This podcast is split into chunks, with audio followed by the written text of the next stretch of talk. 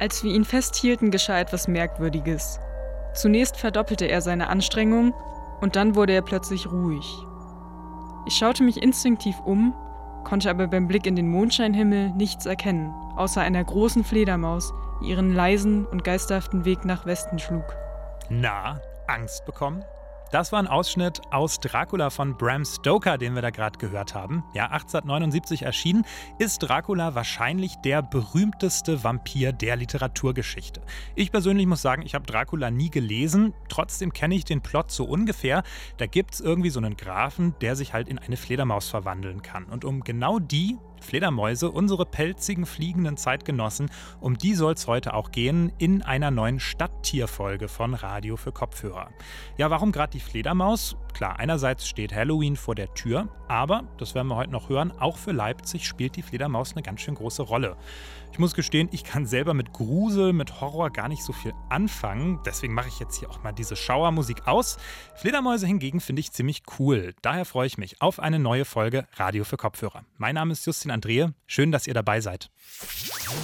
Mephisto 97.6 Radio für Kopfhörer. Fledermäuse werden irgendwie ganz selbstverständlich mit Halloween in Verbindung gebracht, aber so selbstverständlich ist diese Verbindung eigentlich gar nicht. Unsere Redakteurin Viktoria Rauchhaus, die hat deshalb mal nachgeforscht, warum die Fledermaus zu Halloween gehört, wie das Bettlaken zum Gespenst. Und sie ist jetzt auch bei mir im Studio. Hallo Viktoria. Servus.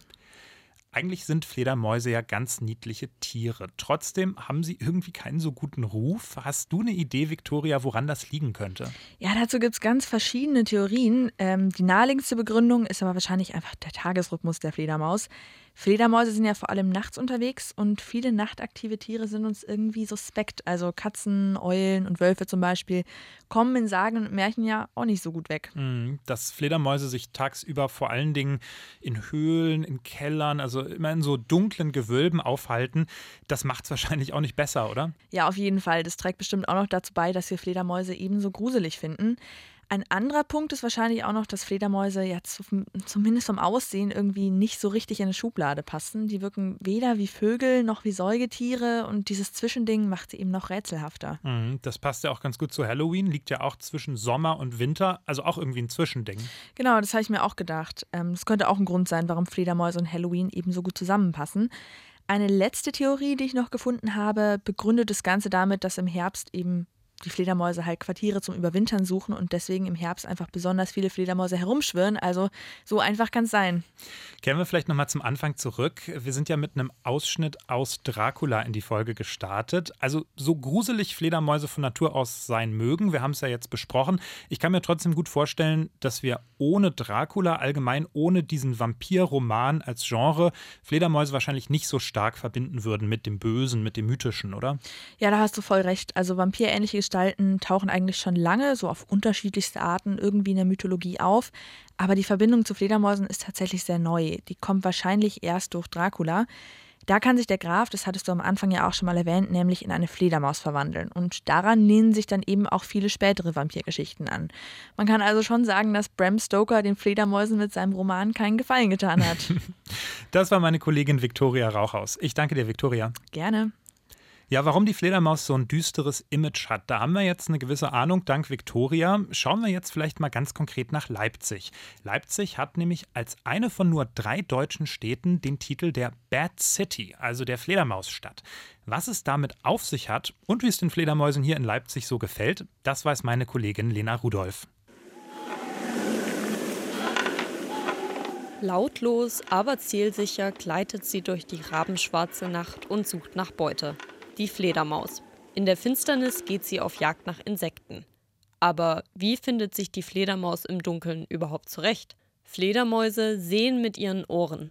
Das heißt, sie geben Ultraschallgeräusche von sich, die dann von der Umgebung reflektiert werden. Die Schallwellen treffen also auf einen Gegenstand, zum Beispiel einen Käfer, und von dem wird dann ein Echo zurückgeworfen. Damit kann die Fledermaus ihre Beute unfassbar genau orten und Hindernissen ausweichen auch ohne etwas zu sehen. Die Laute, die die Fledermaus von sich gibt, liegen im Ultraschallbereich. Das heißt, die sind für uns Menschen gar nicht hörbar. Mit einem Ultraschallmikrofon kann man die Laute aber in einen für uns hörbaren Bereich umwandeln Und das klingt dann so.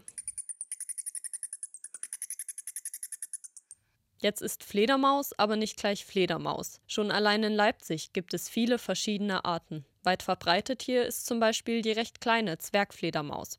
Etwas größer sind dagegen der große Abendsegler und die Breitflügelfledermaus. Und durch die wasserreiche Landschaft fühlt sich in Leipzig auch die Wasserfledermaus zu Hause. Tatsächlich wurde dieses Jahr auch die Alpenfledermaus in Leipzig nachgewiesen. Die kommt, wie der Name schon sagt, eigentlich in Alpenregionen vor. Es ist möglich, dass sich die Art wegen Klimaveränderungen in den Norden ausgebreitet hat. Normalerweise lebt die Alpenfledermaus in Felsspalten. Hier in Leipzig behaust sie dann Gebäuderitzen als Ersatzquartier. Grundsätzlich kann man die Arten nach ihrem Lebensraum in der Stadt unterscheiden.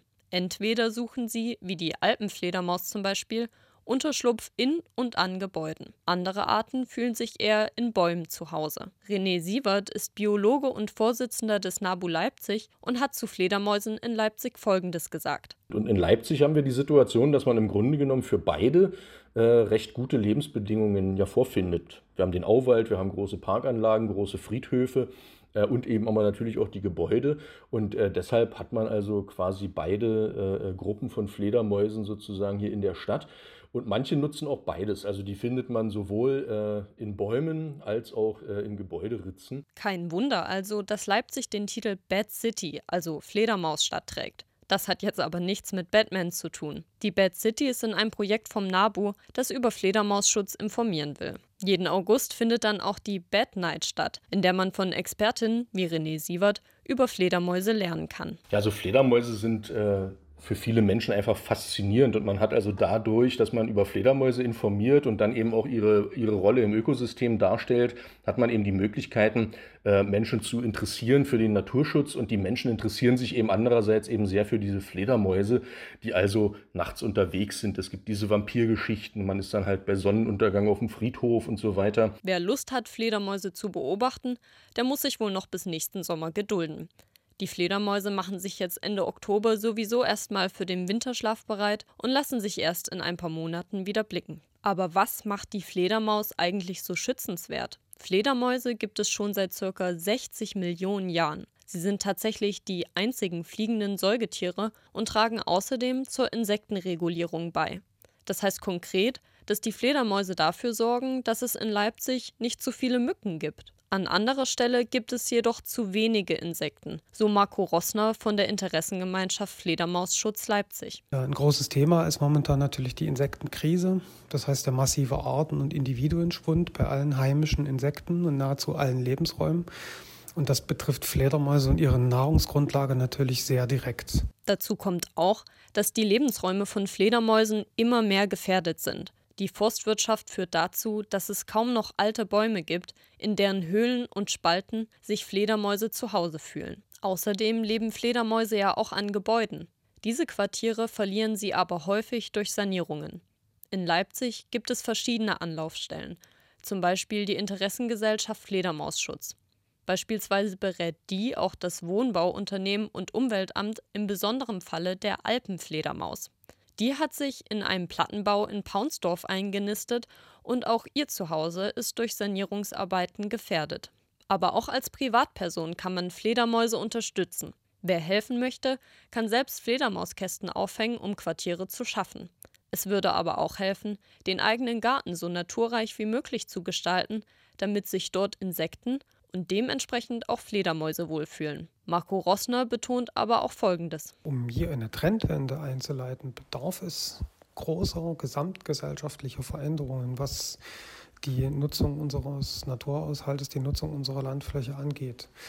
Und das kann ich als Privatperson immer nur bedingt bzw. mittelbar beeinflussen. Ich kann es aber immer, wenn ich Konsumentscheidungen treffe, wenn ich Wahlentscheidungen treffe oder wenn ich mich für oder gegen ein gesellschaftliches Engagement in irgendeiner Art und Weise entscheide. Fledermausschutz liegt also nicht nur in der Verantwortung von ehrenamtlichen Helferinnen und Vereinen. Es ist ein gesamtgesellschaftliches Problem, dem wir Beachtung schenken müssen. Meine Kollegin Lena Rudolph war das mit ein paar Leipziger Fledermausfakten. Ja, die Fledermaus, die spielt also nicht nur zu Halloween eine bedeutsame Rolle, auch für Leipzig ist sie wichtig und vor allen Dingen schützenswert. Ihr könnt ja am Halloween-Wochenende auch mal Ausschau halten nach den kleinen Blutsaugern. Vielleicht seht ihr eine und dann erschreckt euch bitte nicht zu sehr. Das war's auch schon wieder mit dieser gruseligen Folge Radio für Kopfhörer. Beteiligt waren Anne-Kathrin Queck, Viktoria Rauchhaus, Lena Rudolph und Miriam Wüst. Hört gern auch mal in die anderen Stadttierfolgen von Radio für Kopfhörer rein. Da gibt's zum Beispiel schon eine zum Fuchs und auch zur Taube. Ansonsten findet ihr uns wie gehabt auch auf unseren Social Media Kanälen, auf Instagram, auf Twitter unter Mephisto976 und natürlich auf unserer Website radiomephisto.de. Mein Name ist Justin Andrehe. Ich wünsche euch eine schöne Halloween-Party, natürlich Corona-konform, und sage auf Wiederhören. Mephisto 976, Radio für Kopfhörer.